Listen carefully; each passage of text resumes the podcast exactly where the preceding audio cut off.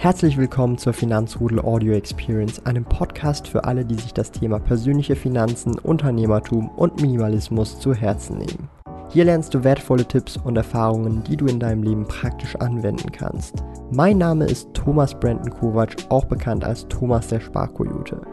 Ich bin Unternehmer und führe den größten Schweizer Finanz-YouTube-Kanal und Finanzblog sparkoyote.ch.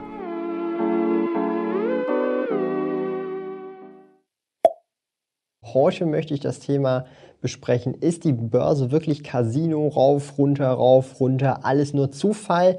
Und ich werde heute in diesem Video so ein bisschen das Thema Time in the Market versus Timing the Market mit euch ähm, durchnehmen. Das heißt, ich werde euch das ein bisschen erklären, was damit gemeint ist, wenn ihr noch nicht wisst, was das genau ist, sowie auch, wieso man regelmäßig investieren sollte und auch entsprechend meine Herangehensweise, wie ich das bisher die letzten sechs Jahre gemacht habe und auch ähm, warum bei der Börse tatsächlich jeder ein Gewinner sein kann. Und das ist ja im Casino auf jeden Fall nicht der Fall, denn da gewinnt natürlich der Casino-Betreiber. Ähm, Bevor wir aber loslegen mit diesem Thema, um, würde ich mich super, super, super freuen, wenn ihr hier unten diesen Abonnieren-Button und die Glocke betätigt, damit ihr in Zukunft keine Videos mehr verpasst. Und wenn ihr gar keinen Bock äh, darauf habt in Aktien, könnt ihr natürlich auch in Spielkarten investieren, hier wie zum Beispiel das dunkle Glurak oder das dunkle Dragoran, meine Freunde. Das Glurak ist, glaube ich, sogar First Edition, ja. Ähm, Spaß beiseite. Ich persönlich bin gar kein großer Fan von Market Timing. Ich habe ja am Anfang gesagt, time in the market, not timing the market. Was bedeutet das genau? Ähm, als Investorensicht, wenn man an der Börse in Aktien oder in ETFs äh, investiert, bedeutet das im Prinzip, dass man langfristig investiert, über Jahrzehnte hinweg und da immer mehr und mehr und mehr zukauft. Insbesondere der oder das Stichwort Buy and Hold sollte euch ein Begriff sein. Das ist Time in the Market. Das heißt einfach regelmäßig investieren, Buy and Hold betreiben. Und Market Timing oder Timing the Market, damit ist gemeint, man kauft im Tief und verkauft im Hoch. Im Idealfall immer beim tiefsten Tiefpunkt einsteigen und beim höchsten Höchstpunkt verkaufen und dann wieder beim tiefsten Tiefpunkt einsteigen, wieder beim höchsten Höchstpunkt verkaufen. Ähm, das ist natürlich die ideale Methode, um am meisten Gewinn hier daraus rauszuziehen. In der Realität ist es natürlich so, dass die wenigstens es schaffen, ähm, es über Jahrzehnte hinweg äh, den Markt richtig zu timen. Das schafft praktisch niemand und es ist so unwahrscheinlich, die Wahrscheinlichkeit, dass ihr wahrscheinlich im Lotto gewinnt, ist wahrscheinlich weitaus höher, meine Freunde. Das heißt darum, time in the market, not timing the market. Dieses Sprichwort, das könnt ihr eigentlich euch einfach mal aufschreiben, damit ihr das so ein bisschen hinter die Ohren schreibt. Ich persönlich oder meine Anlagephilosophie ähm, basiert hauptsächlich auf dem, dass ich Time in the Market bin und nicht Timing the Market.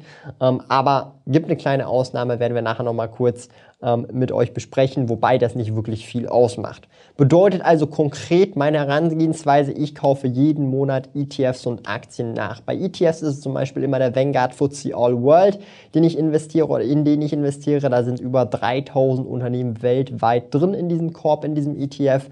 Und dann kommen da natürlich auch meine Einzelaktienkäufe hinzu die natürlich variieren, je nachdem, welche Unternehmen ich da entsprechend kaufe. Heißt also, ich kaufe sowieso monatlich nach, also diese Regelmäßigkeit ist da. Innerhalb eines Monats allerdings ist es natürlich so, ich kann entscheiden, wann, wo und wie ich kaufe. Das bedeutet, ich kann Anfang des Monats kaufen, ich kann Mitte des Monats kaufen, ich kann Ende des Monats kaufen, ich kann jeden Zehnten vom Monat kaufen. Und das ist natürlich in einer bestimmten Hinsicht klar. Man kann das jetzt Market Timing äh, nennen. Manchmal sage ich mir, ja, jetzt investiere ich alles Anfang des Monats. Manchmal sage ich mir, ich warte jetzt noch ein bisschen ab, äh, mal schauen. Zum Beispiel auch bei den US-Wahlen äh, war das jetzt ja so, habe ich mir gesagt, hey, ich warte jetzt einfach mal ab.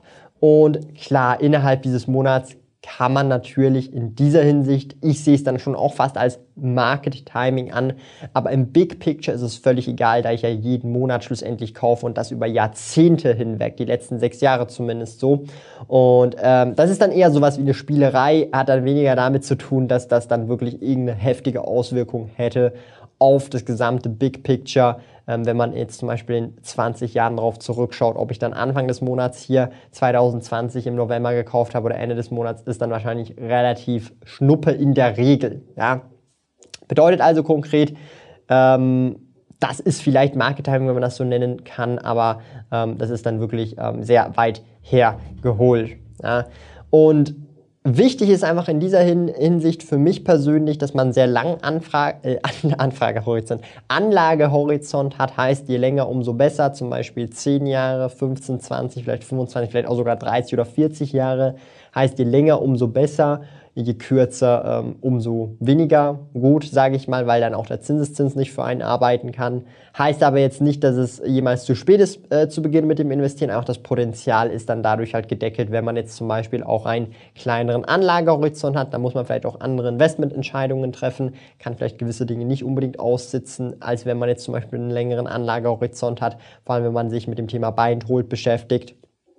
Und so ist es halt auch mit den Karten, ja, meine Freunde. Ich will, ich will einfach nur eine Ausrede haben, damit ich hier diese coolen Karten hier ähm, ins Video reinnehmen kann, meine Freunde. Ähm, falls ihr da mal auch vielleicht Videos sehen wollt, ich habe Thomas, der Spiel-Coyote-Kanal, da kommen Pokémon, Yu-Gi-Oh! und Trading Card Videos an dieser Stelle. Einfach mal so ein kleiner subtiler Plug.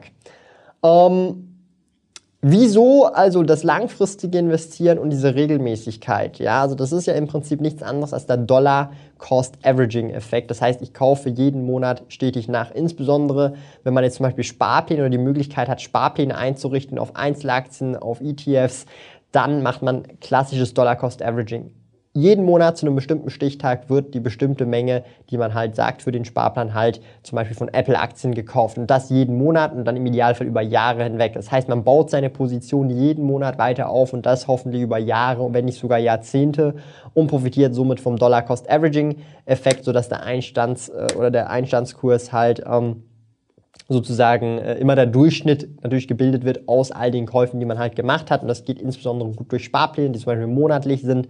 Nicht alle Banken, nicht alle Broker bieten sowas an. Das heißt, darum habe ich gesagt, die die Möglichkeit haben, können das so machen. Andere müssen das vielleicht über Einzelkäufe machen, so wie ich das zum Beispiel mache. Äh, und dann ähm, macht man das halt so. Das geht natürlich auch. Ähm, ist jetzt nicht so, dass man da unbedingt Sparpläne dafür braucht, kann man natürlich alles manuell machen dauert natürlich einfach dafür ein bisschen oder braucht ein bisschen mehr Zeitaufwand diesbezüglich. Ähm, und das Wichtige ist wieder nochmal, das möchte ich nochmal ganz wichtig erwähnen, wenn man dieses langfristige im Blick hat, dieses regelmäßige Investieren im Blick hat und man macht das über 10, 20, 30 Jahre, dann sieht das tatsächlich auch relativ gut aus langfristig. Ja? Ähm, vor allem, wenn man das eben mit dem Buy and Hold natürlich kombiniert. Und hier möchte ich nochmal eingreifen kann oder warum kann an der Börse tatsächlich jeder ein Gewinner sein? Ja, wieso, weshalb, warum, wieso sollte das gehen? Und ich möchte hier einfach ähm, sagen, dass zum Beispiel kurzfristig ist es schon so, dass die Börse unberechenbar ist, wir nicht genau wissen, wie das funktioniert, wie das gehen soll. Also Ende Oktober jetzt Depot minus 8000 irgendwas bei mir und jetzt äh, Anfang November die ersten drei Handelstage wieder über plus 9000, fast plus 10.000. Heißt, ich habe meine äh, Verluste im Oktober wieder ausgeglichen bei den Kursgewinnen, plus sogar noch mehr äh, Kursgewinne gemacht. Kann man halt, ist wirklich super, super schwer. Ähm, kurzfristig gesehen zu antizipieren und richtig zu handeln. Langfristig hingegen, eben durch dieses regelmäßige Investieren, ähm, kann man da wirklich schon viel in meinen Augen rausholen. Denn wenn man sich das mal historisch anschaut, ähm, wenn man jetzt wirklich breit diversifiziert investiert, vielleicht auch einfach einen ETF nimmt, der einen bestimmten Markt oder ganze Märkte abbildet, wie zum Beispiel den Vanguard FTSE All World, machen wir im Schnitt vielleicht im Durchschnitt 7 bis 8 Prozent Rendite pro Jahr und das dann halt über Jahrzehnte hinweg. Klar gibt es Jahre, da macht man richtig viel Rendite, Jahre, da macht man sogar negative Rendite, aber grundsätzlich die durchschnittliche Rendite bei 7 bis 8 Prozent ähm, kann man durchaus hinnehmen. Wenn man konservativer rechnen will, nimmt man vielleicht 6 Prozent pro Jahr. Ähm, und das ist dann schon wirklich ordentlich. Das gleicht auf jeden Fall die Inflation aus und man macht darüber hinaus auch eine positive Rendite langfristig gesehen. Kurzfristig ist halt wirklich sehr, sehr, sehr unberechenbar.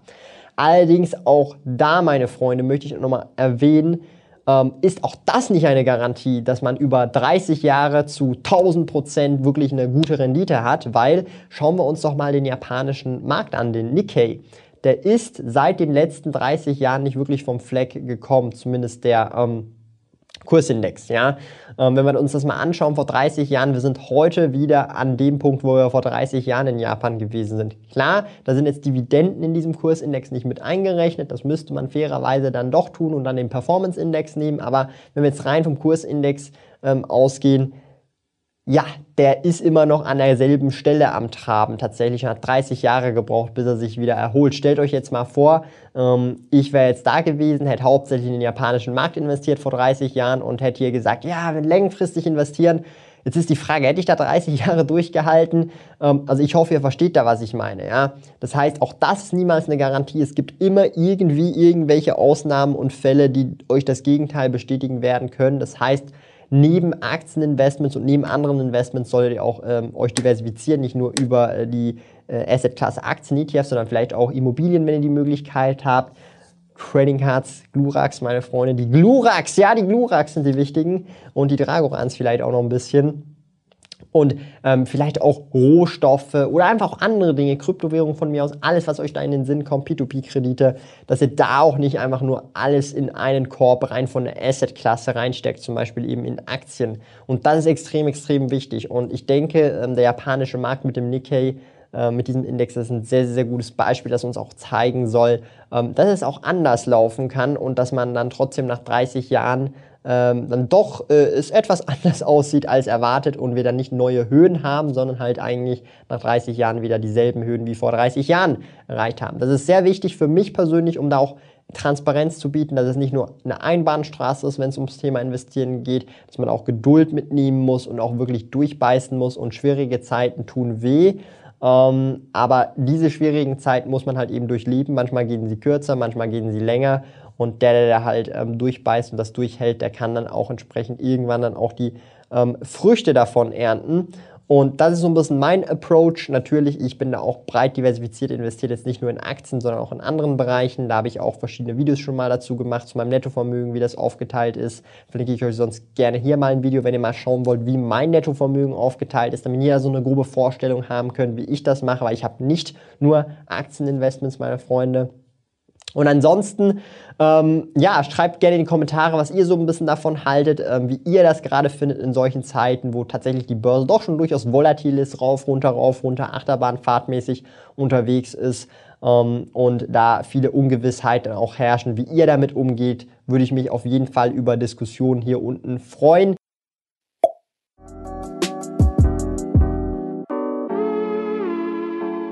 Lieben Dank fürs Zuhören. Neue Finanzrudel Audio Experience Episoden gibt es jeden Montag, Donnerstag und Samstag um 9 Uhr vormittags. Trete außerdem dem exklusiven Finanzrudel Community Club bei finanzrudel.ch/club und tausche dich mit tausenden Gleichgesinnten im Finanzrudel aus. Mehr über mich und meine Reise erfährst du auf meinem Blog www.sparkoyote.ch. Interessiert dich, an welchen Projekten ich aktuell arbeite, dann findest du mich auf Instagram at Sparkoyote. Auf meinem YouTube-Kanal Thomas der Sparkoyote findest du aktuelle Videos zum Thema persönliche Finanzen, Unternehmertum und Minimalismus. Bis bald!